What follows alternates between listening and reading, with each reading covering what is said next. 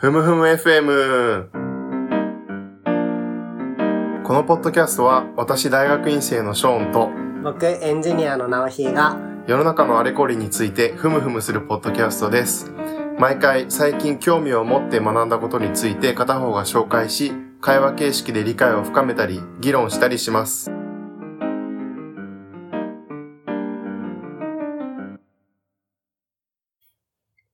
はい。では、今回始めていきます。よろしくお願いします。今回はシリーズ平成金融史の2回目。お待たせしました。平成2年ということになるんですか？平成2年、1990年の平成金融、平成金融史じゃないか、金融史を振り返っていきたいと思います。まだ我々は生まれてないですね。ギリ生まれてないですね。我々93年生まれですから。えーっと、なんか前回もうちょっと構造的にやった方がいいかもなって話をしたんで、うん初めに少しまとめてから、簡単にね、まとめてから入りたいと思うんですけど、前回は、えーっと、日銀はいろいろ工程部合を上げたけども、まだ結局空前絶後の株高は続いていて、年末すごい高値をつけたって話をしました。はい。で、もちろん年明けの予想とかも各アナリストが出したりするんですけど、もう強気な人は4万円超えるだろうみたいな。イケイケの時代であったことが伺われて、その時の新聞とか読んでてもね、年末時点で特にそのバブルがどうのっていうのはあまり言われてなくて、まあ日本は好調なんだっていう論調が多かった時代。こんな好調な時代で、平成が順調な滑らしに見えたが、どうなっていくんでしょうというのが今日のお話です。はい。で今回の簡単なまとめとしては、まあ、ついにバブル崩壊が始まります。じゃあ明確にこう、崩壊が見て取れるのはこの年からっていうことになるんですね。そうですね。まあ、主に株価の話かな。でも、その、どっからバブルが崩壊ししたのかっていうのはもちろんお、レンジもあるので、うん。こここですとは言えないんですけど、まあ、短所は完全にこの年だと思います。でこの1990年から10年間は失われた10年なんてよく言いますけど、まさに我々は失われた10年ど真ん中生まれで、まあこの時代の始まりでもあったと。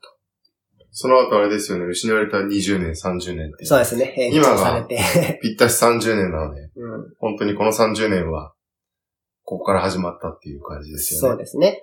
もちろんその失われた10年に、後からの批判だと、やっぱりその金融政策がまずかったんじゃないかとか、いろいろあるので、もう各都市で触れていきたいと思います。お願いします。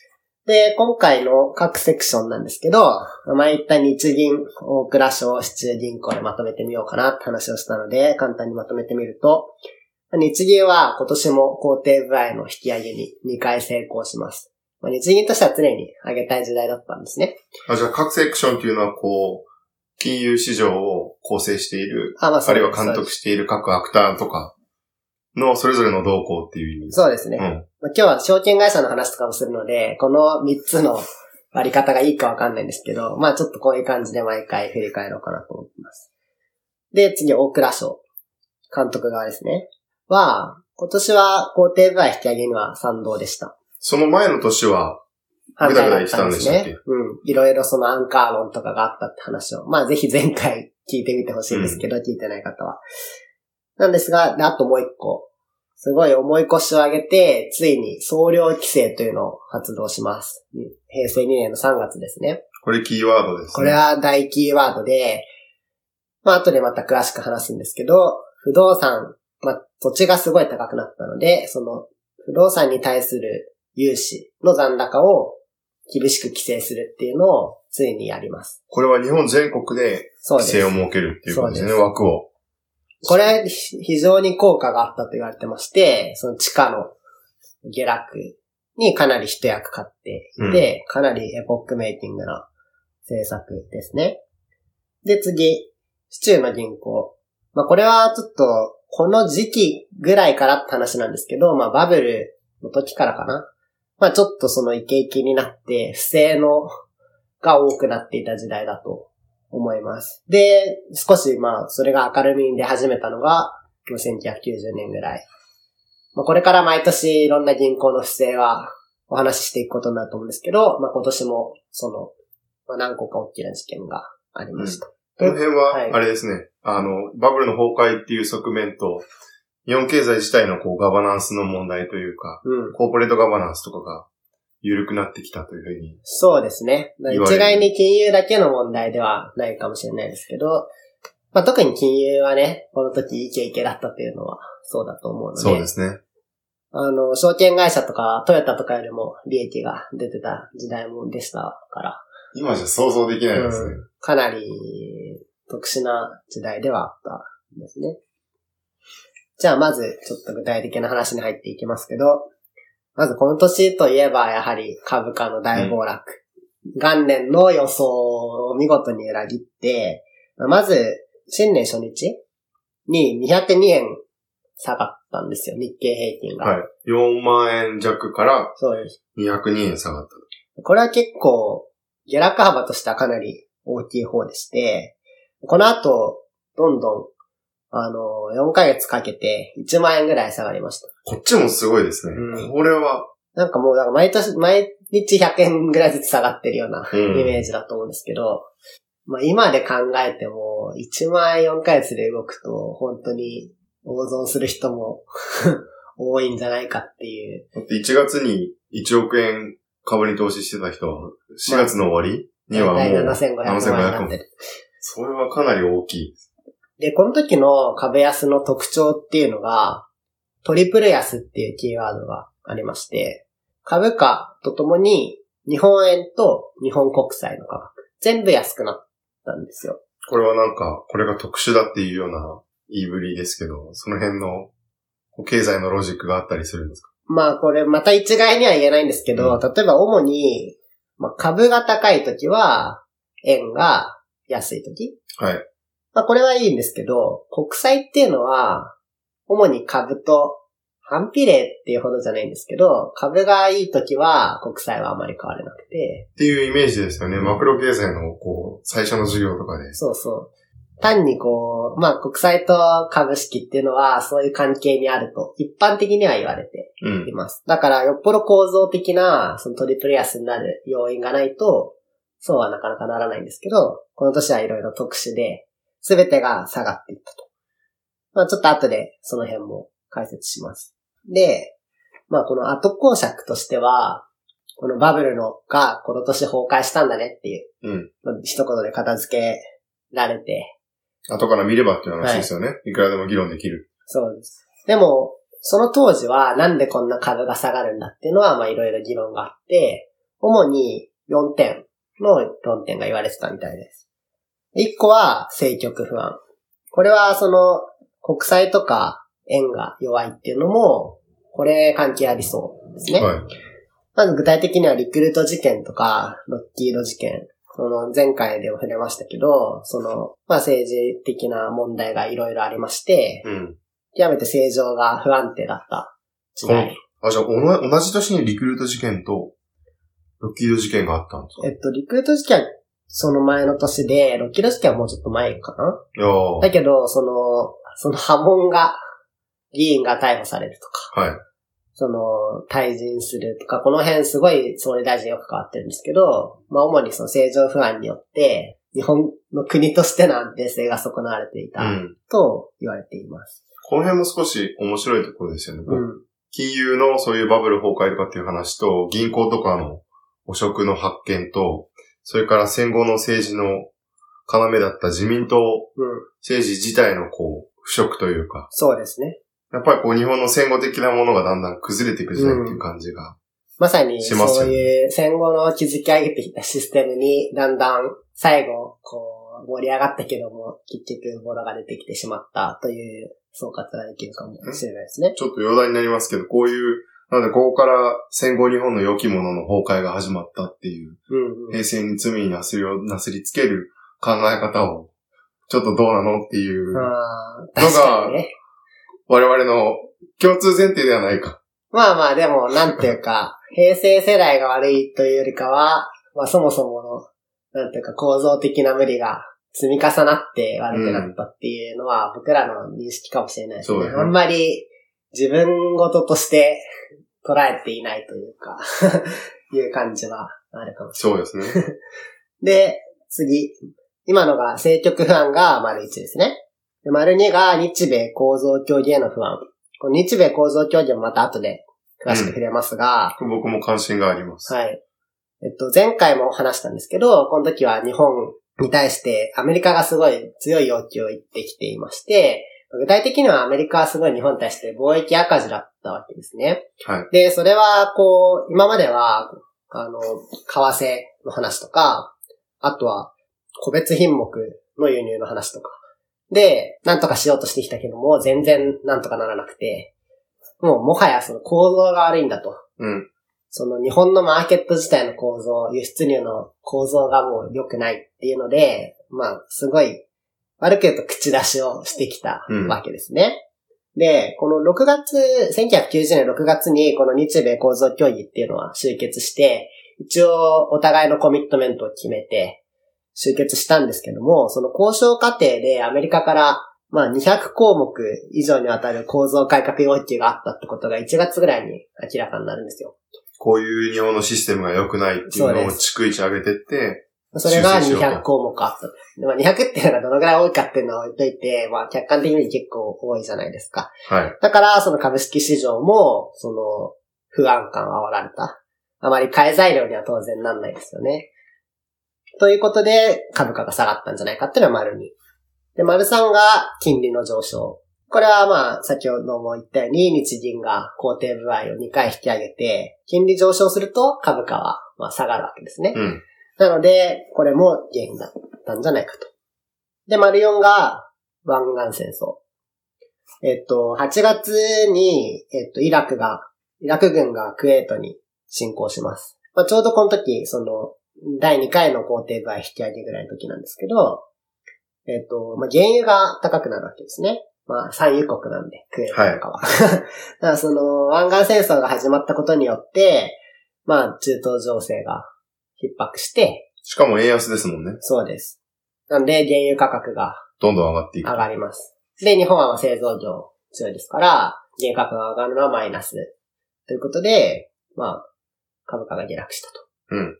まあ、このようなことが言われまして、はい。当時はそういう解釈がされてました。まあ今ももちろんその解釈が正しくて、でもどれか一つっていうわけではなくて、総合的に見てバブルが弾けたんだねと言われています。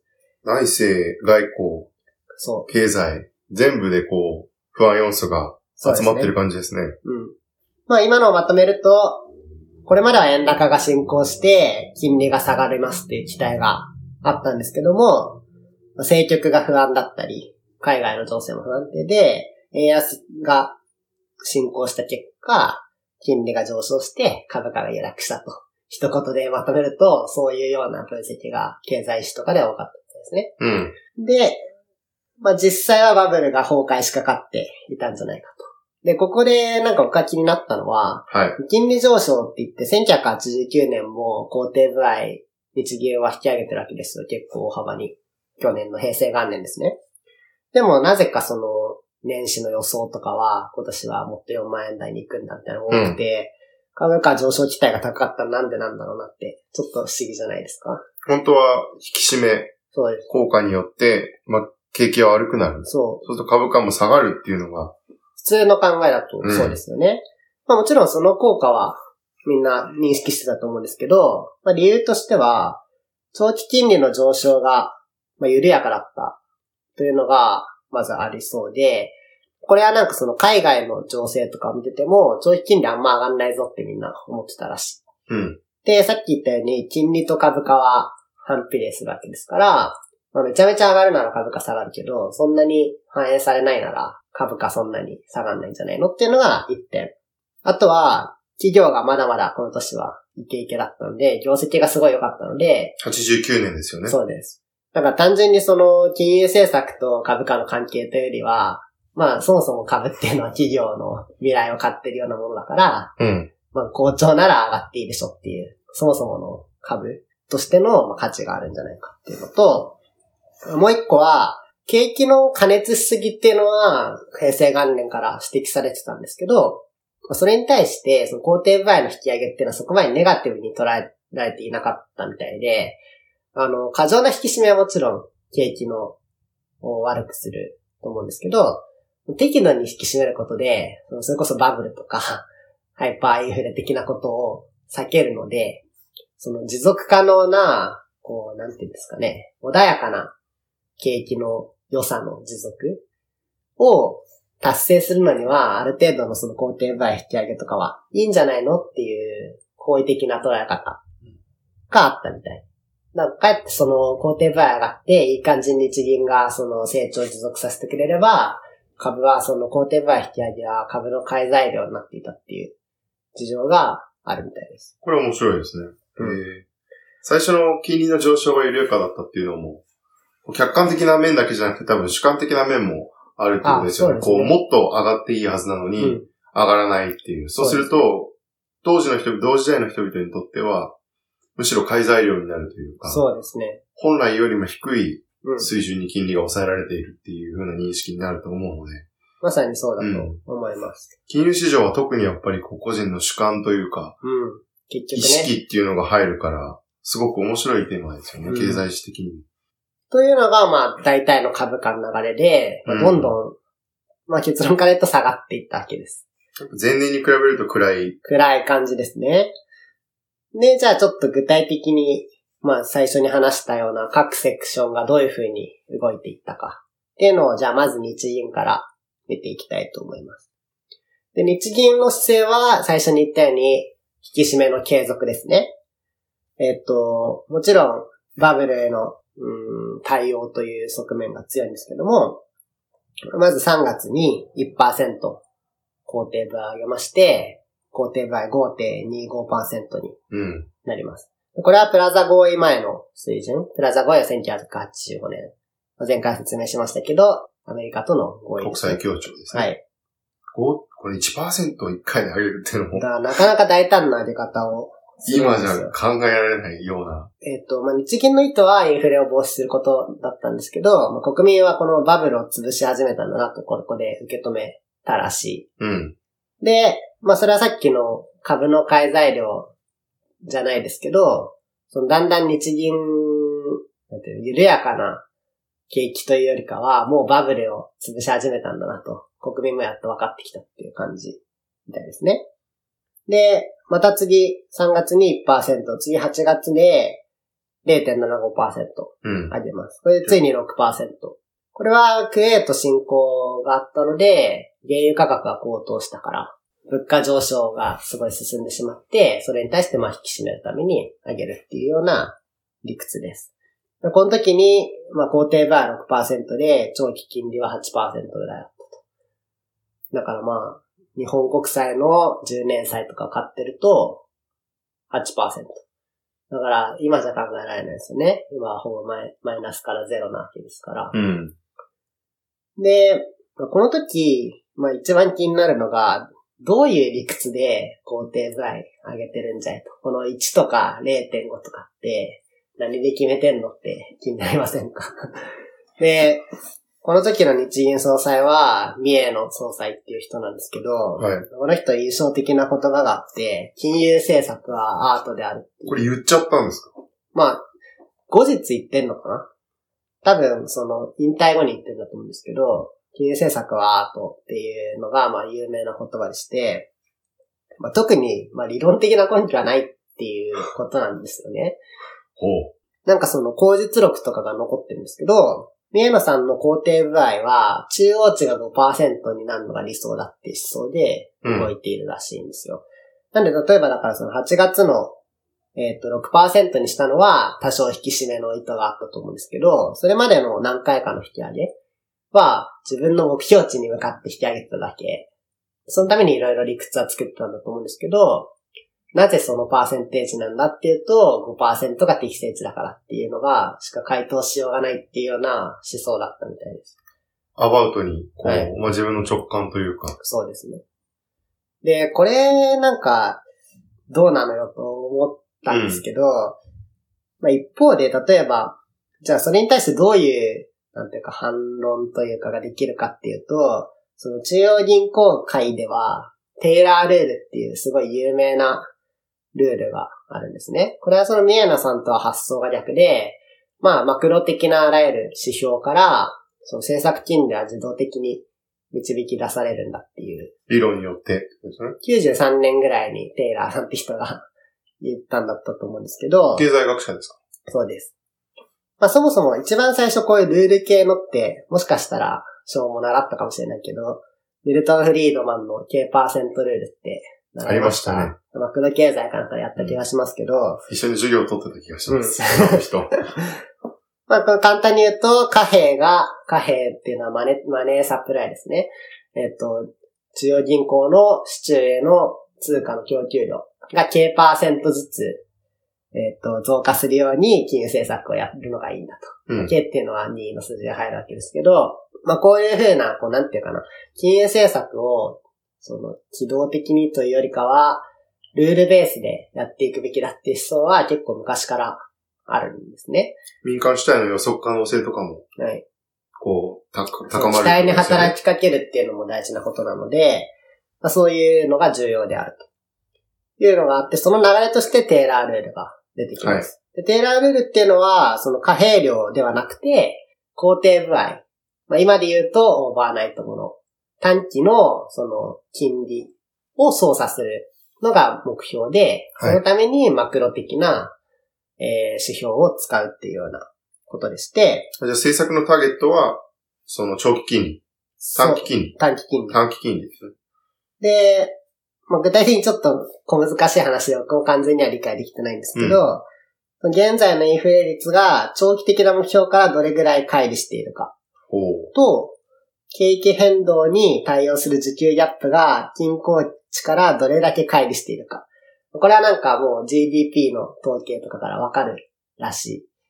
に従って、政策金利の変更を行っていく金融政策のレールで、この政策金利っていうのがまさに、この当時は工程部合であり、えっ、と、今で言うと、短期の金利なわけですね。うん。これも難しいですね。これもどっちみち宮野さんと同じように、うん目標値とか適正な需給ギャップっていうものを政策主体が想定しなきゃいけないっていうことですよね、結局。うん。それはもちろんそうで、でも例えば今で言うと、物価2%上昇っていうのが、目標のインフレ率。そこには理論的な背景っていうのはやっぱりないんですかね。2%っていうのに理論的な背景があるかは、なんか難しいですね。ああんまりないと思います。まあこれの、なんていうか、重要な点は、一回決めると自動的に導き出されるっていう点でして、それが重要ですよね、多分。毎回判断がブレるということは少なくともないし、一般の人でも予測可能。アートだと、今回どんな発想をするかよくわからないので、まあそこが主要な論点かなと思います。ちょっとわかりやすく言うと、インフレ率が1%上昇すると、まあ大体それに従って、金利なのその、まあ今言った政策目標ですね。まあ、1.5%引き上げられて、それが実質金利には0.5%ぐらい引き上げという結果になるらしはい、アバウトに引き算をする。い。まあ引き算すればそうですね1.5から1を引くと0.5%ぐらいってことね。で、その引き締めすると、需給ギャップが低下して、さらにインフレ率が低下して、経済経済が安定させると。うんだ。から自動的に決まるわけですよ。あの、インフレが下がるか上がるかによって。っていうような、こう、まあ、スタビライザーとしての役割を果たすようなルール。まあもちろんこれが常にいい、その金利のターゲットかっていうのは、もちろん学術的な議論がいっぱいあるらしく、うん。これをすなわちそのまま導入すればいいって話ではないんですけど、まあ、金融政策はアート派に対抗する一派としては、こういうルールベースでやるべきだっていう一派もいます。これはじゃあ、まあちょっとディテールになるのかもしれないですけど、はい。やっぱりインフレ率が最終目標なんですね。そうです。こう、インフレ率、理想とするインフレ率と、現状のインフレ率の差から、そうですね。まあ、それを調整するために、まあ、名目金利が定まってきそうて、そうそう。まあ、そううん中央銀行は物価の番人ですから、はいやっぱりインフレ率が大事。ということになります。で、これはまた後公爵ですけど、まあいろいろその当時の金融政策に関する論文とか読んでると、まあ総じて反省としては、その90年代の潜在的な日本の成長率と、バブルの崩壊っていう、そのインパクトを考えると、5%っていう、その、はい。肯定倍高すぎたんじゃないのっていうのが、まあ主に、うん言われていることなんですけど、当時としてはやっぱりそのバブルの反省と、まあその国民の、は意外と支持してたっていう、その去年、あ去年の話で、えっと、三重野さんが平成の鬼兵とかって言われて、バブル潰しでもてはやされたって話をしたと思うんですけど、まあその、不公平感、土地を持っていりゃいいのかみたいな不公平感から意外とそのバブル潰しっていう行動自体は正当化されていて、まあこのような高い、後から見ると高いと思われるような肯定具合の具合になっていたということが言えますと。前回の確か平成金融史の時に、も話が出た気がするんですけど、この辺は、そのバブルを、バブルっていう現象からどういう層が利益を得たのかっていうのとも変わってくるうん。ところですよね。日本全体がすごく土地の高まりとか株価の高まりを享受して、いい時代だったっていうのが現状は支配的なナラティブというかうん物語ですけど、実際は例えばバブルで苦しんでる人もいたとか、ねあるいは不公平感を感じてる人も、例えば都市と農村で見てもそうなんだと思うんですよね。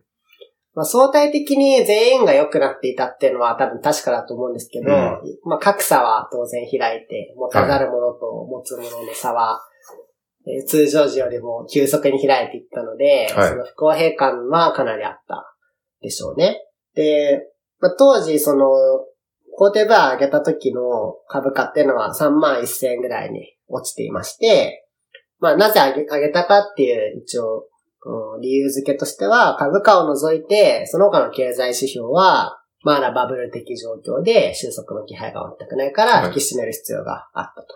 もうじゃあここになってくると、バブルっていうのが日銀の政策をめぐり意思決定の中でも言及されるようになってくる。そうですね。前年はまだ言及してなかったですもんね。うんそうですのね。それは存在しないものというか、うんなんていうんですか。で、まあ、具体的には個人の消費とか、設備投資とか、うん。まあ、その、好景気の時に見られるような指標がかなり強くて、あと人手不足がすごい深刻だったらしい。はい。まあ、その労働の需要があるっていうのは、当然、まあ、引き締め対象ではありますよね。で、マネーサプライはまだまだ高いまま、うん。通貨供給量はまだすごい多かったので、で、あとは地価か。バブルで言うと地価はもうそろそろ地方にまで地価の上昇がこの時期波及していて、あ、じゃあ90年代は地価は上がっているけれども株価は下がっているっていうそうです。90年代ってかまあ90年かな。これからまた総量規制で、雑でした。90年か。はい。なんで、総量規制もあって、あと、都心？うん東京とか大阪はしばらくもう上がりが止まってるんですけど、だんだん地方に波及してきてしまっていたっていうのがこのタイミングの出来事だったんですね。なんかもうこの時に家を買わないと一生マイホームが持てないとかって、うん首都圏でこう、超僻地に家を買った人とかがそうですね。いる。今でも例えばローンを払ってる人とかがいるイメージですよね。うんうんうんうん一生マイホームが持てないみたいな。まさにマイホームを持てるかっていうのは、当時その格差の一つの敷地というか、はい。持ってるか持てないかってところで、かなり格差があるような世相だったと思います。で、ちょっと前回のだ第1回、えっと平成元年を思い出してほしいんですけど、日銀のその、えっと政策金利の決め方が、だんだんマーケットに寄ってきたっていう話をしたと思うんですよ。マーケットの金利が高くなってるから、肯定具合もそれに追随してあげるんだっていうはい。で、うんこの理屈はまだ有効だったので、当時だんだん長期金利が上がってきていて、はい。マーケットはその肯定具合を上げろっていうような最速相場だったっていうようなそういうふうに解釈されるんですねこ。とも言っていて、でこれなんかい今から見ると、そっちに引っ張られるんだっていう感じもあるんですけど、まあ、そういうような解釈も日銀内にはあったみたいです。やっぱり前年に続いて、こう、日銀が市場を全部コントロールするっていうような政策観念から、市場をお邪魔しないように、そうですね。市場をサポートするっていう、今に至るような。もちろんそうですね。まあ、一方でその、そういう理屈の方が肯定具合が上がりやすいからっていうような、まあ、観点もあると思うので、レトリックの可能性があるってことですよね。その辺がどうなのかは、真にどうなのかは、ちょっと文献からよくわからないところではありました。ちょっと長くなってきましたが、次、オペラ賞の話。今のはなので、日銀が90年にどう振る舞っていたか。そうそう、そうですね。じゃあ次は規制官庁、大倉省の話を、うんだいぶ違うマインドが出てくるんじゃないかそうとですね。期待してる。で、この時、まあ、さっき話したように、大蔵省は、この年は皇帝部合の引き上げに特に反対しませんでした。前年との違いはここにも。はい。で、これはやっぱり原油の値上げが大きかったみたいですね。絶対に物価上がっちゃうし、企業にも悪影響だし、多少の皇帝部合引き上げはしょうがないっていうような意識があったみたいです。で、また前回引き続きの話になりますけど、この時のまあ政府の大きなお題目としては、内需の拡大拡大と国際協調。はい。前回アンカー論の話しましたね。日本が、まあ、その世界のアンカーとなって 支えていくんだっていうような、えー、理論なんですけども、まあ具体的には世界的に資本の供給側の日本は国だったわけですから、日本は低金利ではなければいけないという論理があったんですが、まあこれは1990年6月、日米構造協議が、まあ最後最終報告っていう、うまあ報告書を出したことで一段落したと言われています。はい。で、具体的には、その1985年プラザ合意で、えー対日赤字をアメリカは是正しようとしたけども、まだまだ全然赤字でしたと。で、さっきも言ったように、日本の市場が閉鎖的だっていう、非関税消費的があるからいけないんだっていうような批判があって、いろいろおなコミットメントうん。を作ったわけですね。具体的にどんなことをやったのか、ちょっと金融から外れますけど、まあ、大事なことなんで確認しておくと、この、その前にこのプラザ合意からの展開を少しはい。整理しておくと、まずプラザ合意で対日赤字を是正しようとしたっていうのは、そのアメリカのドルを安く持っていくことで、そうですねアメリカの輸出条件を改善して、日本に対する輸出を増やして、そうですね。赤字を改善しようとしたと。はい85年に。はい。でうまくいかないと。はい。なので、今度は日本の仕組みとか、慣習とか、制度に問題があるんじゃないかっていうところを80年代後半にやっていったってことですよね。まさに構そうで協議で。で、それでも治んないと。そうですね。で、こういう、その、うんその、小習慣とか、マーケットの事情とかにまで踏み込んで協議がされるっていうのは、この日米、えー構造協議うん。が、まあ最初ででして、今まではその、えープラザ合意における為替の話とか、個別品目の話とかに、まあ終始してたわけなんですけど、うんそれではもう効果がないと。いうような判断をアメリカがして、この協議に至っているわけです。うん。で具体的にどんなその指摘があったかというと、まず一個、公共事業の拡大。でこれはそのまあ日本が内部にお金をもっと使って、はい。いくと。まあ、当然それは、うん、外に使うお金がいるわけですから、貿易収支は改善しそうですよね。僕、公共事業の購買とかの話に結構関心があるんですけど、はい飛行機の騒音とか。90年代って公共事業によるインフラ投資が増えるんですよね。この年は多分、だから、めちゃめちゃ飛行場とか作られてるんじゃないですか？りああ。多分。面白い。そう、うん本当に増えてて、80、90年代。それはやっぱりこの国際経済の中で日本が安価にならなきゃいけないっていうのの、まあ政策目標ですよね。そうですねに。紐づいてるっていうで、もう一個は土地税制の見直し。の。うん。これ僕あんまり知らなかったんですけど、そのまあ地価が高騰バブルで知ってるわけですから、そうするとまあ日本の資金がアメリカに流入するわけですよね。そのロックフェラーセンターを買うみたいな。ああ、そうです、そうです。またその土地を持ってることで、その企業の担保価値が、担保っていうのは、なんていうか、お金借りるときに、えー、の保証となるものですけど、担保の価値が上昇するから、またそれのお金で投資できると。資金調達も条件がいいと。はい。で、そうする、そして例えば、あ海外に工場とかを作ったり、販売店を作ったりすると、ますます競争力が増すっていうような、いい循環。日本の企業からすればいい循環になっていたので、これはそもそもの発端は土地の価格が上がっていることなんじゃないのっていうので、えー土地税制の見直しを迫られます。で、当時これよくびっくりしたんですけど、農地の保有税って、宅地の80分の1しかなかったらしくて、これどういう計算なんでしょうね？うん。固定資産税とかの話なんですかね？そうなのかな、うんこれなんか具体的な記述はよくわかんなかったんだけど、どうなんだろう？うん、広さあたりのうん。資産税の話なんですかね？今でもいろんな多分税制のこう調整があって、例えば宅地と商業地だけでも確か6分の1ぐらいに固定資産税がなっていたりするので、うんうんうんもしかしたら今でも農地はかなり税金が低いのかもしれないですね。そうですね。生産緑地の問題とかもよくああ、確かに。ありますよね。ありああいうのも多分こういううんうん。農政の枠組みの中で税金が異常に低い。で、まあこれは、その、なぜこうなっていたかっていうと、まあ自民党の支持基盤は、地方の地主とか農民だったわけですね。はい。なんで、なかなかその農地の税金を上げるってことはできなくて、ずっと放っておかれた問題だったらしい。うん。この土地税制のおかしさっていうのは、アメリカに指摘される前から、その日本の経済学者とかからもよく指摘は出てたそうなんですけど、まあ、ともかく自民党が目をつぶっていた問題の一つであったんですけど、まあ、ついにこれで、えー改善に動くことになりました。で、あともう二つ、えっ、と、大きいのがあって、大店法の規制緩和。大店法っていうのは大きな店舗ですね。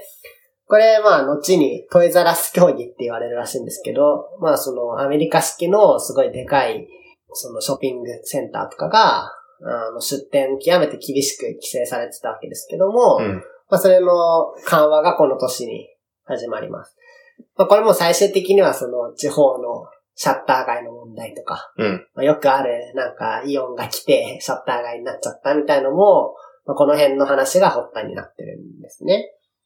で、最後に、独禁法の厳正化と公取の役割強化。お、まあ、来まね。我々の好きな話題ですけど、これも日本の市場は緩いというのがアメリカから指摘があって、この辺で少し公取りの役割が強化されたとうん。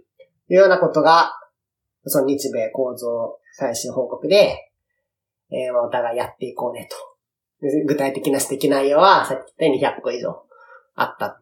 まあ、大まかに言うと、そんなことがありました。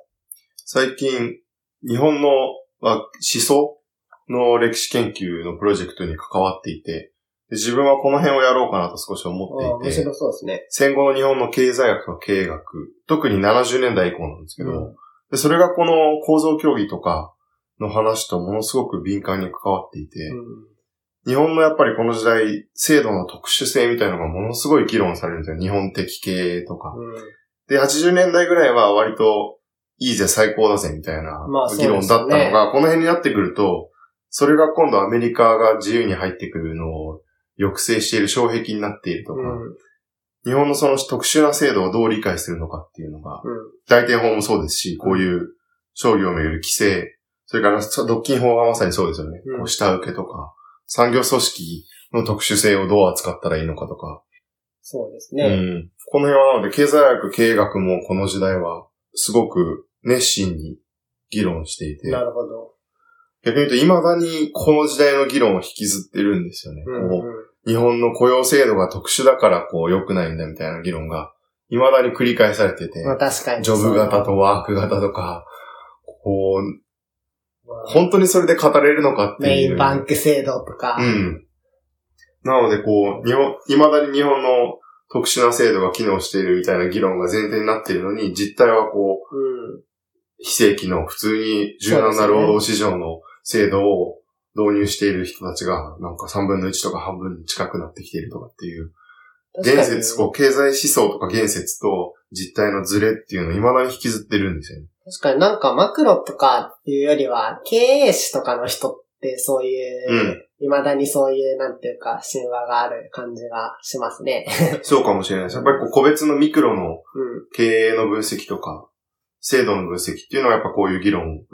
が好きですよね。うんこの辺はなんか、まあちょっと、突っ込んだ話になりますけど、この辺もなん、さっきの平成イコール失敗というか、うん。その平成を失敗を捉えるっていうのは、やっぱり80年代にピークを迎えた人たちの発想なわけですよね。そうですね。でさっきこの経営思想もそうで、やっぱりこう80年代ぐらいに日本的な経営制度のピークがあって、その後はこう、うんそれを引きずってしまっていてうまくいかないみたいな議論の枠組みなわけですけど、実態はもうその30年でどんどん変わっているのに、経済経営思想だけは80年代のものを引きずっていて、そのせいで今の日本の経営とか経済を議論するときにうまくいかないというか、うん実態と経済学上、経営学上の枠組みにズレが生じてしまう。そうですね。30年前の枠組みでまだ議論しているようなところが。確かに。うんその枠組みを現代にどう適用するかみたいな、教授とかでもそういう話をする。えーまあ、ここ、例えばまあアルバイトの人増えたから、ここ当てはまりが悪いけども、そう。日本モデルとしてはこうであるみたいな展開の人が多かった記憶がありますね。さもなので大企業の長期雇用っていうのはやっぱり日本のスタンダードで、うん。そこから外れている人をどうするかみたいなうん。議論が労働法とか、そういうあらゆる領域でそういう議論がされているけど、本当にその大企業の長期雇用がうん。日本のメインのスタンダードなのかっていうと、怪しい気はしてますよねそうです。ね。まあでもじゃあそうするとやっぱり平成生まれの研究者が偉くならないとその流れはなかなか変わりづらいかもしれないですね。うんだだんだんだんやっぱり世代交代によって、経営学の内容とかも変わっていくんだろうなとは思いなるほど。ます。うんうん少し長くなりましはい。まあ今のそのアンカー論と、まあもう一個はその、為替レートを安定させるためには、内外の金利差。た。うん。まあ、主に日本が低金利であることを維持するのが大事だっていう思想が、まあ、二つあって、えっと、その、まあ、肯定具合を上げるのには基本的には大蔵省反対だったわけなんですけど、まあでも、その、原油の高騰とかで、このとしてはもう仕方ないねっていうような感じだった。うん。ということらしいです。で、もう一個重要な要素で、えっと、総量規制の話にはい。入りますお願いします。この1990年の3月に、えっと、50%ぐらいを超える、その大阪の地価上昇がありまして、まあこ1れ年で。はい。これはもうかなりえぐい。すごいことで、まあこれを受けて、主に総量規制を発出されたっていうことになってるんですけど、まあ実は大倉市はその前から結構不動産に対する融資っていうのは、極めて強い関心を持ってはいました。うん。ただ、なぜやんなかったっていうの、いうのは、その、それをやったから地価が下がるっていう、まあ自信がなかったというのが多かったの見方みたいです。やったらどうなるのかがよくわからないっていう。うん。実際は下がったわけですけど、はい。その効果のほどがいまいち予測できないことに踏み切れなかったっていうのは、うん実情みたいですね。で、まあ具体的にじゃあどういうことを検討したりやっていたのかっていうと、例えば1985年には、えっと、まあ、これ銀行とかの金融機関に対して、不動産融資を自粛するようにという通達を出しました。うん。で、まあ今の金融庁でもそうなんですけど、その銀行へのアプローチの仕方っていうのはいろいろあって、対話するとか、通達するとか。まあ一番ひどいと業務停止命令ですよね。段階があるんですね。はい。いろんなやり方があっては、通達っていうのはそこそこ緩いやつです。こういうふうにしてねっていう。だから不動産融資を自粛してねと。具体的には、その地価高騰している、地価が高くなっている地域で、まあ、投機的な土地取引。まあ、要はその転売するような目的のうん。土地取引を助長するような融資はやめようと。まあ、あと、著しく適正価格を逸脱していると思われるような土地に対する融資はやめよう、みたいな通達を出しています。はい。で、翌年、1986年には、土地関連の融資の状況を半年ごとに報告するように。これも通達です。え業界団体を通じてだったかな。うんまあともかく、この半年ごとに一応モニタリングしようっていう意思は、もう4年前か、があったわけです。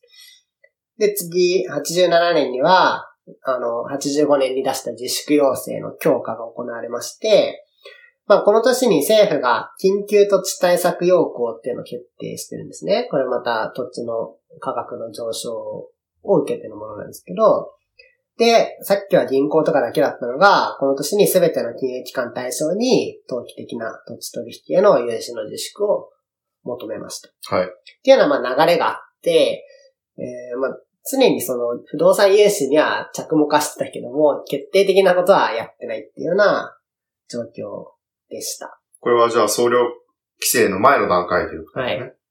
で、この実は土地行政はめちゃめちゃ深淵でして、僕は今回喋ろうと思っていろいろ調べたんですけど、ちょっとあまりにも深淵すぎて、というかもう戦後から脈々と続く文脈があるせいで、この平成元年で切り取っ、元年2年で切り取っても、あまりにも説明しづらいので、これはまた別の回に取ることにして、ちょっと今回はこういう感じでさらっといきます。ぜひお願いします。はいそのうち。で、総量規制、じゃあどういう結論、あけどういう感じで決断したかっていうと、まあ、結局はこれ総理案件だったみたいですね。えっと、海部俊樹が当時の総理大臣で、からまあ、橋本龍太郎が、えっと、大倉大臣。で、そこから銀行局長っていう、まあ、大倉署の偉い人に対して命令が来て、発出したっていう感じだったみたいです。まあ、この時の、えっ、と、まあ、総量規制の、がどういうものかっていうと、まず丸一。不動産業向けの貸し出しについては、その伸び率を総貸し出しの伸び率以下に抑制する。これがめちゃめちゃ効いたみたいですね。総貸し出しっていうのは不動産に限らずに、例えば個人とか、まあ何でもいいんですけど、すべての融資の伸び率です。前年比かなの伸び率に対して、えっ、と、不動産業っていうのに貸したお金の伸び率を、まあ、その、以下に抑制するっていうのは、まあ、健全な銀行の、その、成長、はい。融資市場の拡大の枠内で、枠内でしかやっちゃダメだよっていうのが丸一でした。はい。で、もう一個は報告系で、丸二不動産業、建設業、ノンバンクに対する融資の実行状況を報告する。で、これは、まあ、どういう状況にあるかを大倉省が把握しとこうっていうことですね。で、これはちょっとあの、その土地行政のところで詳しく触れたいところなんですけど、まあ、土地基本法ってやつがありまして、それに必要な法制上、財務上及び金融上の措置を踏まえた強力な行政指導を行うっていう一文がありまして、まあこの一文によって、えーまあ、うんこの措置が行われたと言われています。なんかこれはちょっと面白い話があって、土地基本法をその国交省が当時出した時には、この文言は入ってなかったんだけど、国会議員のその指摘によって、この金融上の措置っていうのがこの条文に加えられたらしくて、まあその辺なんていうか結構健全だなと思ったというかその議論によって、あの、正しく必要な措置が国会で加えられることもあるんだなっていうのがなかなか勉強になりました。で、この総量規制の特徴としては、具体的な数値目標が、えっ、と、示されたってことが、すごい重要でして、まあ今までは、融資控えてね、みたいなはい。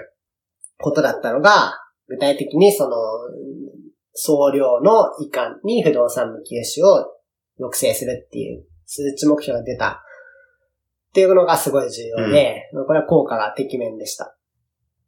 で具体的な数字をちょっと見ていくと、バブル期、まあここでは1985年から1989年と定義しますけど、の銀行の貸し出しは全国の銀行で見て、えっと、42.9%伸びてます。うんこれもなかなかバブってますけど、今から見ると。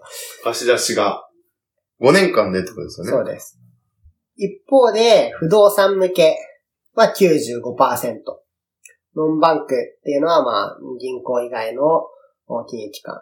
向けの貸し出しは、えっと、101.4%増加してますと。このノンバンクっていうのは、基本的にはこの文脈だと、ノンバンク、銀行がノンバンクに貸して、ノンバンクがそういう不動産業とかに貸してしまう。まさ。にいいポイントですね。これは、後々、重戦問題っていう、うん。また金融界を揺るがす大問題に発展するんですけど、その直接、えー貸し出すっていうチャンネルと、もう一個別にそのノンバンクを通して不動産に貸し出すっていうチャンネルが二つあったんですね。あ、じゃあ総量規制にそれはかかんない。そうなんです。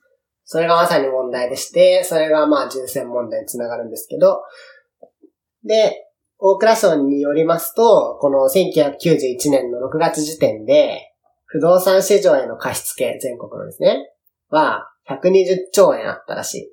これもなかなかすごい額ですよ。全国で120兆円のお金が不動産市場に流れ込んでるわけです。で、そのうち59兆円が銀行から。はい。残りの50から55兆円がノンバンクから。で、ここまで把握していてなぜって思うけど、ノンバンクはまあこの総量規制からは外れていたわけなんですよ。で、別にノンバンクっていうのはここ難しくて、なぜ大蔵省がその、えー、総量規制の発出にため、ためらってたかっていうと、その不動産業を狙い撃ちした、まあ、いわば、あ政策なわけですよね。うん。で、これって難しくて、それを大蔵省がやる権利があるのかって結構微妙だと思いませんか？金融として問題があるかどうかは一旦置いておいて、不動産が加熱しすぎるのは良くないっていうのをどこまで判断できるか。金融、あの、大蔵省がですね。はい。で、まさに別に、例えばじゃあ製造業に対する貸し出しはゼロにしなさいとかって言っていいのかっていう。なんかそれはいまいちダメそうに思うし、うん、この個別の業種を狙い撃ちするっていうのは結構難しかったんですよ。けれども、金融市場にとって極めて重要な財であり産業である以上、あ、オクラショが変わってくるってことですよね。そうですね。で、多分、ノンバンクが外れたのはここにも要因がありまして、ノンバンクってのは別に不動産業に融資するための機能ではないわけですから、うん、普通にまあ、例えばなんだろう、貸金業者とかも、証券会社とかもノンバンクなわけで、このノンバンクへの融資の中には、いろいろ、その不動産業に流れ着かないお金もあるわけですよね。はい。だから、ひとまとめに規制するのはなかなか難しかったんだと思います。で、まあ、結果としてはバブル通信はめちゃめちゃこの総量規制は効果を発揮したんですけど、まあ、まさにショーンが指摘したようにノンバンク向けっていうのが抜き穴になって、今後その、えー、土地に対する、うん、えー、マネーはノンバンクを経営していくことになっていくわけですよね。これ全然僕知らなかったです。もっとバブルの間に起こった問題だと思ってたので、重戦って。あ、まあもちろん。言葉しか知らなくて僕。重戦はバブルの時からずっと機能、もちろんこの120兆円のうち50から55兆円は、すでにもうノンバンカーに来てるわけですから、純正問題があらわになるのはもっと後っていうだけで、もう問題としてはもうこの時から根深かった。うん、ただバブル対策がこれを過剰にしていった側面もあるってことですよね。そうですね。まあ、この問題は1995年ぐらいに顕在化してくるので、まあ、またその時詳しく触れることになると思いますけど、はい、まあ、この種が巻かれたというか、種に水をやったというか、というか、そういう側面もその規制はありましたと。以上が大蔵省の大蔵省の1990年。の動向。はい。で、次。三つ目。何でしたっけ？次は市中の金融機関ですね。普通のなので、銀行とかっていう。はい。がどういう感じだったかと。でこの年はやっぱりその不正の短所っていう側面がかなり大きいと思います。で、また、ちょっとここも僕宿題を残させてほしいんですけど、はい、この年めちゃめちゃ大きい事件がありまして、うん、スミディン・イトマン事件っていう。聞いたことない、これ。イトマンってあの、スイミングスクールが有名だけど知ってる？あ、あのイトマンなんだ。あれは多分スイミングスクールを、まあ、結局今系列は違うみたいなんだけど、はい、このイトマンっていう、もともと繊維の商社だったのかな、それが総合商社になろうとして、なんかいろいろわちゃわちゃあったらしいんですけど、この事件ね、複雑すぎて全然わかりませんでした。で、結論から言うと、10月に、住友銀行の磯田さんっていう会長がいたんですけど、この人はまあ住銀の天皇って呼ばれてた、まあ、超実力者で、まあ、その人が隕石辞任します。うん、で、まあ、これにその糸満の話はすごい関わっていて、なんか面白いのが、その普通の汚職事件って悪いやつ一人じゃないですか。うん。だけど、この、磯田さんが悪いとも言い切れなくて、もっとなんかその経済界のフィクサーとか、もう悪い奴は5人ぐらい出てくるんですよ。だからなんか、状況が把握しきれなくて。情報も少ないし。そうなんですよ。で、ちょっとまあ本とか買ってみたので、これもまた次回面白そうなので、テーマにしたいんですけど、うん、まあ、平、あの、戦後最大の経済事件って書いてある記事とかもあって、かなり大きい事件だったみたいで。なんか我々に関わるところだと、あの目黒のガジョ園ってあるじゃないですか。はい。に対しての、こう、それを買う、買わないとか、であの辺の土地の話とかも関わってきて、なんか払い下げられたりしてるんですよね。で、ガジョ園自体とその建物と、その土地の一部とかで権利が錯綜してて、実際は持ってない権利を殻で売りつけようとしたとか、なんかまあね、いろいろね、ぐちゃぐちゃなんですよ。権利関係がぐちゃぐちゃで、結局その、海外資本とかも入ってきて、画像園の取得に。もうなんか、どこまで話せばいいかわかんないし、こう、関係図もすごいめちゃくちゃなので、交互期待ということで、はい炭木糸満事件。まあこの炭木はめちゃめちゃな損失をこれ被ってて、でも結局そのお金はどこに行ったかよくわかってないっていう、もう闇の深い事件なんですけど、まあこういうのがありましたと。でもう一個は、まあ、今後平成を語る上でずっとテーマになってくると思うんですけど、証券不祥事っていうのが一連ありまして、皆さんまあ総会や事件とか聞いたことあるかなと思うんですけど、まあそれの短所とも言える事件がこの年に発生してます。このイメージですよね、90年代って。で、まあこの時、問題になったのは野村証券。うん。で、ちょっと難しい言葉が何個か出てくるので説明していくんですけど、キーワードは営業特勤と損失補填です。どういうことか説明するとお、願いします。営業特勤っていうのは、普通の投資って投資顧問っていう人がいて、うん。その人にまあ投資判断を委ねて、はい。売買したりする。で、営業特勤ってのはどういうことかっていうと、登場人物は証券会社と信託銀行と一般の消費者。はい。消費者って企業の場合もありますよ。投資家とです。投資家です。営業特勤っていうのはその、信託銀行に投資家の銀、あの、あお金をプールしておくわけです。うんで、普通だったら投資顧問の人がこうした方がいいよっていう。で、その発注を、えー投資家が信託銀行に対してして、うん。で、まあ取引を証券会社と行って、はい。また証券を投資信託銀行に戻すというのが正しいフローなんですけど、なんかそれを、顧客の取引を、うん証券会社が、の判断でやって、うん。なんかその取引書みたいなのがあるんですよ。それを多分空欄で渡しとくんですね、信託銀行に。で、あたかも投資家がやったかのように、うん欄を埋めて、確信認しておくってね。そうです。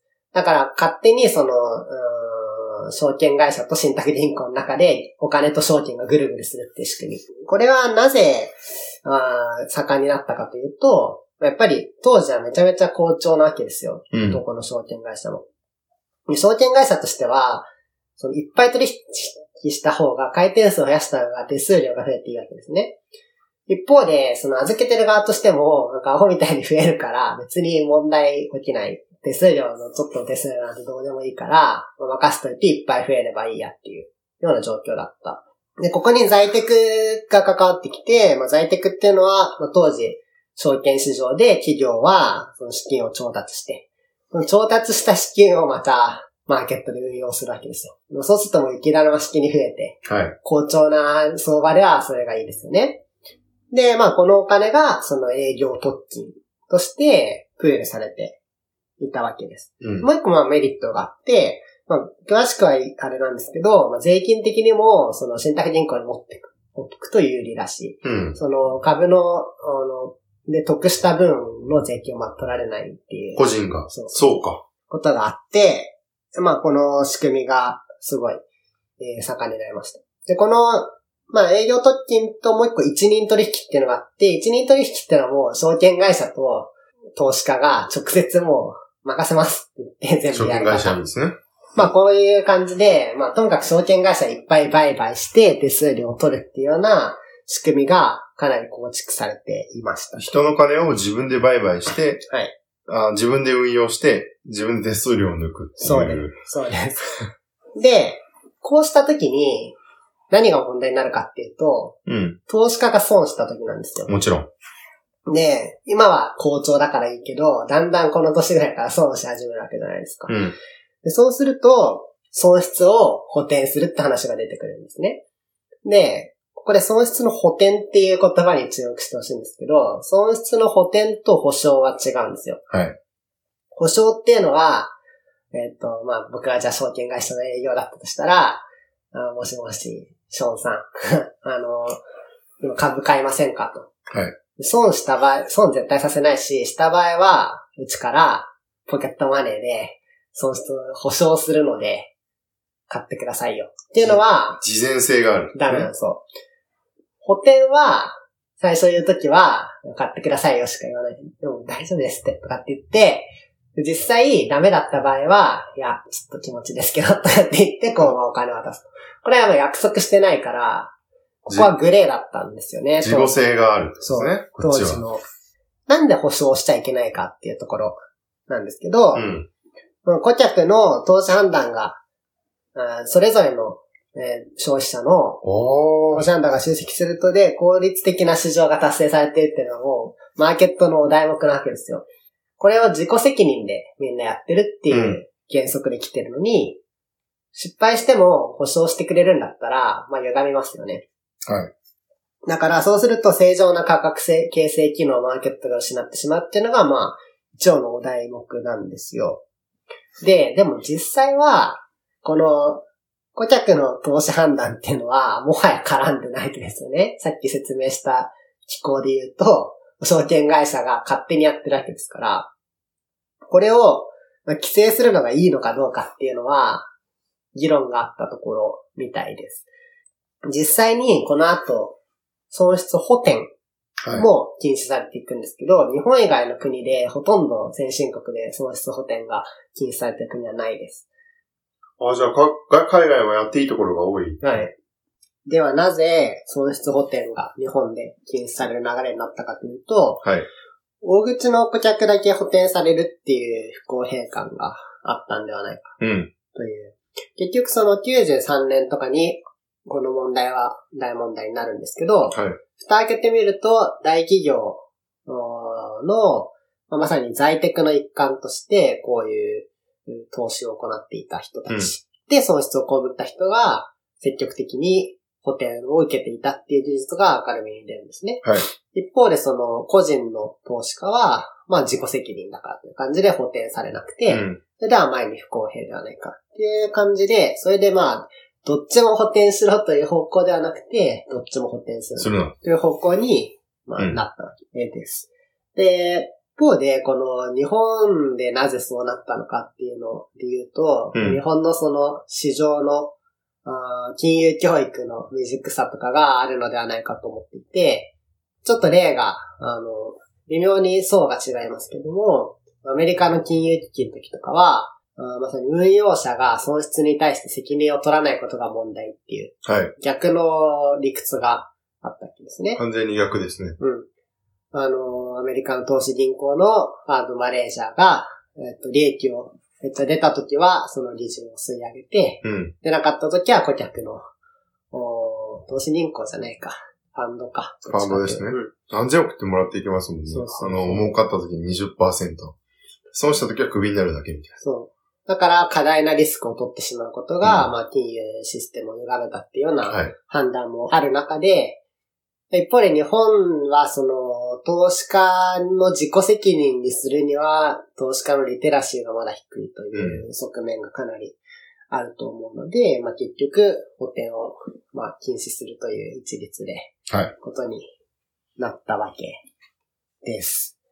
まあこれは、あのそうですね。大口だけに補填するっていうのは、多分証券会社の企業としての判断としては正しいといえば正しいんですよね。もちろんいいお客さんうん。ですから。まあこれは不公平感もあって、後々のその損壊や事件とか、証券会社に対する不信感が積み重なっていく中で、やっぱり国民感情を無視できなくなって、うん。そういう制度が設計されていくと。また、あの、大蔵省もこの補填の事実はもちろんこの前から知ってたわけですけども、まあ知っていながら、えー、その補填を認可していたという、認,、はい認可ではないか、まあ黙認していたというような側面もあって、まあこれがだんだんその金融業界全般に対する未だに拭えていない不信感うん。の、まあ、発端になったところかなとも思います。という感じで、これが市中の金融機関の状況だったわけですけども、はい。これで大体大きなセクターの話は終わって、じゃあ、日銀、大蔵省、衆銀行とそうですね。見てきたってことですね。あと、まあ、世界の流れとしては、10月に東西のドイツが統一されて、まあ、冷戦が終わりましたうん。というような時代だったんですね。やっぱりなんていうか、世界史の大きなリズムうん。と日本史の展開っていうのがリンクしている感じはしますよね。そうですね。という感じが今年の平成2年、1990年のまとめなんですけど、濃密ですね。どうでした？うん、一つ感想があるとすれば、はい。やっぱり一年ずつ見ていくことのメリットっていうのが、はい。このシリーズ現れてるなという感じがうん。して、普通だともっと10年とか20年で大雑把にそうですね把握。するじゃないですか。そういう本とかだと特に。でも、ここで1年ごとに見にていくことによって、これ89年から90年でも大きくこう雰囲気が変わって。いる感じがして。まあ、最も大きく雰囲気が変わった年であるというのはあると思いますけど、まあ、それにしても1年でかなり流れが変わってますよね。そうですよね。こういう時間の取り方っていうのも、ね、例えばコロナとかだって1年間でもう全然生活とか変わってるわけじゃないですか。そうですね。そして1年単位で見ていくっていうのも、実は重要なのかもしれないですね。そうですねうん。まあ、逆にその1年で見るっていうのは、うん。その、流度としてはかなり細かくなっていいんですけど、はい。難しさもちょっと感じていて、例えばそのさっきの損失補填の話、営業特権の話っていうのは、うんまあ今後5、6年ぐらいずっと問題になってい続けることで、そうですよね。そう、それをどのタイミングで取り上げるかっていうのは、まあ、まず、ポッドキャスト上に閉じた話ですけど、結構まとめるのが難しくて、まあこれ一回その、もっと問題になって制度改正があった時にもう一回触れようかなって思ってるんですけど、あじゃあ問題が蓄積していって、こういう損失補填とか、はいはい。さっき見た総量規制とか、はい。もう変わっていくってことですよね。そうです。後々。あのバブルが崩壊してからは、その総量規制とか、まあ金融の規制のあり方をどうやってその緩めていくかうんっていうのももちろんテーマになってくるし、えー、損失補填とかについては法制度がもっと整備されて、まあさっき言ったように損失補填を禁止する方向に、はい今はグレーで政府なわけですから、制度が変わっていきますと。うんなんで今日のは、その発端となったところを結構主に見ていきましたけど、まあ終わりと始まりぐらいで把握していくのがちょうどいい流度かなと思って、もちろん92年にも絶対何かこれに関する話題は起きるんですけど、まあ少しスキップしてまとめて話すことにもはいなるかもしれません。もし繰り返し出てくる面白いテーマがあれば、それだけ取り出して、例えば重戦問題、重金か。例えば重金問題とか、そうですね。そういうふうにやるのもありかもしれないですね。うん。そう、確かに重戦問題とかはまさに、個別の年でやるのはかなりしんどそうで、うん。95年ぐらいですかね、重戦が問題になるのは。だから、まあ、個別テーマとしてやってもいいかもしれないレベルのことではあると思います。その辺は不動産とか、うん土地の仕組みとも関わる確かところで、最近直江が少し調べてるって聞いたんですけど。に、荷が重い。そうですね。土地行政についても、ちょっとまあ、今回語りきれなかったところで、うん別途を切り出そうと思っていて、はい。まあ今ちょっとこの試行錯誤の後がメモにはうん。あると思うんですけど、だいたい10年ぐらいごとで、こっちは区切ってやっていこうと思っていて、はい。やっぱり、えっと、今日も土地基本法の話とか、うんあとは、あの、土地対策要項の話とか、細かい、あの、要項とか法律の名前が出てきたと思うんですけど、これで追っていくとやっぱり無理がある。聞いている分には、何年。何々法どんなことがあった？何年何々法どんなことがあった？っていうのはあんまりこう、映像が思い浮かばない話になってしまうと思うので、もうちょっと、なんていうか、ざっと、こういう流れで規制が終わって、うん。地下はどういう風に推移していってみたいなのを、長い、対極的に捉えるようなまとめ方をしようと思って、今まとめているところです。なんか、他に他に？感想はありました？もう一個は、いすごく感じたのは、この、やっぱバブルへの対応って政策とかうん、規制の展開じゃないですか。はい。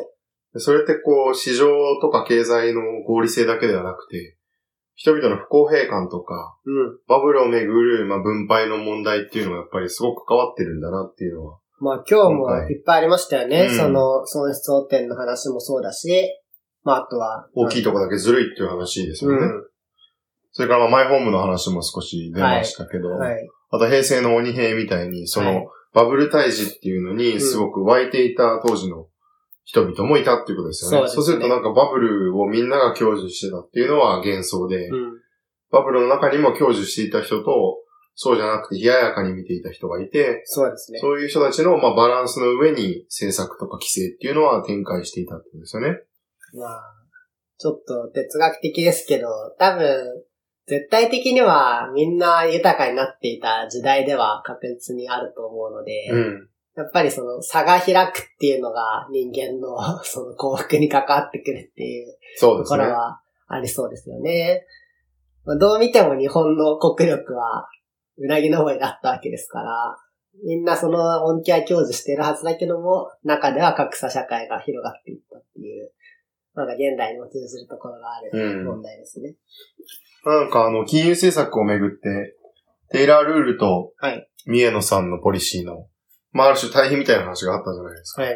そこら辺もこういう話と少し繋がっている感じがして、やっぱり三重野さんの方が、まあアートとは言ってますけど、もっと現実のポリティクスというか、そうですね。具体的な行政ないし政治の中で生きてるわけですよね。だからそこへはやっぱりそういう勢力、社会的な勢力の間の反バランスとか、うんそういう懸念もあるわけですけれども、フリードマンとか、まあ基本的に経済学者の人たちっていうのは、まあ外部から合理的に見ればこうですよっていうことを唱えるだけなので、それはそうですね。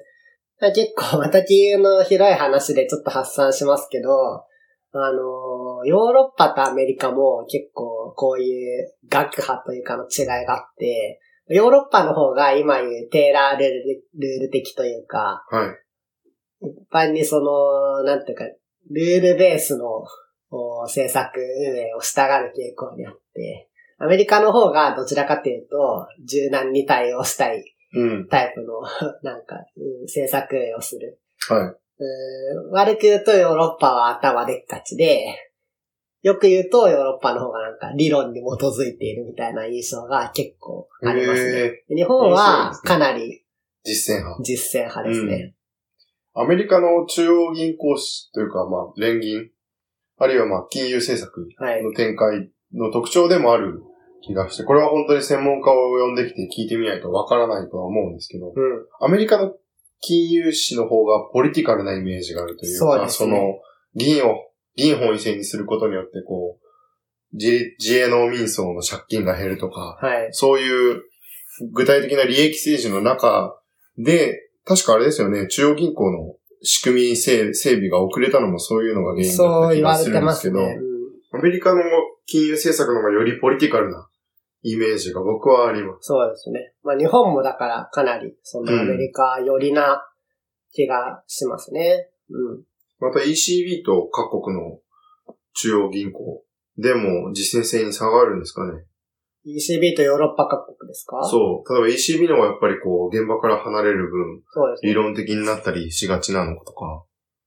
うーん、まあそうですね。でも結構その、ヨーロッパで言うと、ECB が理論担当で、うんその他の中銀がまあ実行担当みたいな住み分けが。住み分けがあるので、でも結構 ECB の優位性は揺るがないと思いますね。そうなんだ。はい。じゃあかなり ECB は割と経済テクノクラートみたいな人、あ、ではそうだと思う。天国というか、はい。自分たちが考えてそれを実行してくれる部隊がいてみたいな。そうですね。かなりその研究のディスカッションペーパーとかもすごいクオリティのがバンバン出てきて、そうなんだ。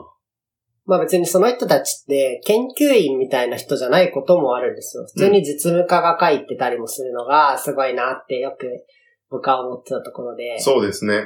ヨーロッパの特徴かもしれないですね。官僚と学者が結構くっついてるっていうのは。はいまたリボルビングドアとは別の形で。そうなんですよね。まあ両方やるみたいな感じが、まあ、うんある種、まあ、僕は憧れたりもしましたけど、まあ逆に言えば、このアートが分かってない奴らっていう見方も多分できるわけですよね。そうですねうん。まあ結果ヨーロッパの金融政策がうまくいってるのかっていうと、まあそういうわけでもないと思うし、まああの、ドラギ総裁でしたっけ、うんとかは結構アアーティスティックな側面もあると思うので、まあどこまでその一般論が通用するかわかんないですけど、うんうんそういうこともありますね。そのところですか、やっぱりこの金融政策がすごく雑にまとめると、こううん。理論的な思想の方、あるいは合理性の方で決まってるっていう側面と、現実の政治関係の中で決まってるっていうのはバランスが90年代、平成の中でどう展開していくのか、すごそうですね。く楽しみです。うん。まあ、こっからまたその日銀と大蔵省みたいな対比でも、うん。権力のあり方というか、あの、前回のエピソードで旧日銀法だったって話したと思うんですけど、まあ、はいだんだん一応日銀の独立性が上がっていくような時代ではあるので、この後ですね。はい。また少し、あの、流れが変わってくるっていうのはあると思いますし、うんまあ皆さんニュースを見る上でも、マイナス金利だとか、あの、今で言うと、その日銀がいっぱい株を買ってるっていうのあるわけですけど、それがどの程度理論的にやってるのか、まああるいはアートの段階なのかっていうのは、ちょっとそこに着目してみると面白いかもしれないですね。はい。まあこんなところですか？こんなところですかね。じゃあ、僕の宿題としては、その、えー、土地行政うん。の話と、住友何事件だっけ？糸満事件。うん糸満事件難しいのよ。まうんあちょっとそれを調べて。鮮やかにワンエピソードで、糸満事件の こう構図と、ちょっと本とか買ったんでね、うん読んでみてまとめたいと思います。楽しみにして。はい。じゃあ今回こんなところでお疲れ様でした。お疲れ様です。ふむふむ FM では視聴者の皆さんからのフィードバックをお待ちしております。ツイッターでハッシュタグふむふむ FM、ひらがなでふむふむ、小文字で FM です。をつけてツイートしてください。素敵なアドバイスや感想をお待ちしております。